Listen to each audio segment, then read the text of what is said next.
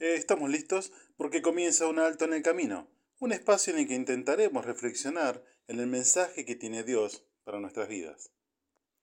No sé si le pasó alguna vez ir por un camino desolado y de repente la brújula de estos tiempos, el GPS, queda en silencio. Nuestra querida gallega no nos habla, solo cada tanto nos dice recalculando. El camino nos ofrece distintas alternativas, todas parecen buenas, todas nos muestran un camino confortable, pero ¿cuál es el que debo tomar? Como si fuera un mal chiste de la tecnología, ahora que más necesitamos de sus palabras, de su guía, nuestra querida gallega se mantiene en silencio. Esta analogía se parece mucho a nuestra vida. Distintas ofertas, distintos caminos diversos, oportunidades, decisiones, pero el celular no trae GPS para estos casos. ¿O sí? ¿Será que quizá nunca lo consultamos? Narra la Biblia en el libro de Mateo capítulo 4 que tres veces el diablo arremetió contra Jesús y la tercera fue la última. Y dice el pasaje que el diablo lo llevó Jesús a un monte muy alto y le mostró todos los reinos de la tierra y le dijo, todo esto te daré, el poder, la fama, la gloria.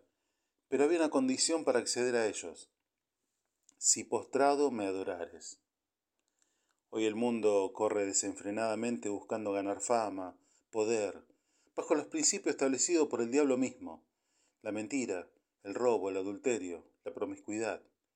¿Y usted cree que el llamado padre de mentiras cumplirá con lo prometido?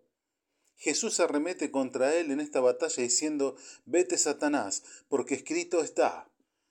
Nadie pudo a lo largo de la historia borrar lo que está escrito tanto en los cielos como en la tierra, a pesar de los tiempos más oscuros de la historia, la Biblia no pudo ser borrada, a pesar de las persecuciones al pueblo de Dios más cruentas, como la que atraviesan muchos cristianos hoy en día en países como China, Corea del Norte y en tantos países de África como de Asia, y de América, países como Cuba, donde son condenados a muerte o cárcel por el solo hecho de tener una Biblia.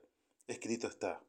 Escrito está el principio más valioso para que nos vaya bien, Escrito está el principio para que el mismo Satanás retroceda. Escrito está el principio para que una familia sea bendecida y prosperada. Escrito está el consejo para que te vaya bien en esta vida y en la venidera.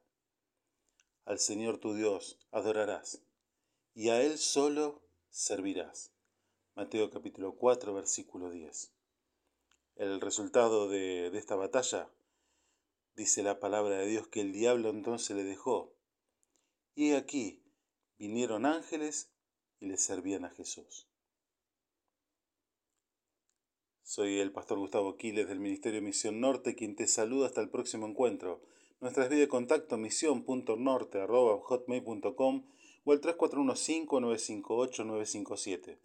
Puedes encontrar este o cualquiera de nuestros micros en nuestro espacio www.unaltoenelcamino.org. Dios te bendice en esta jornada.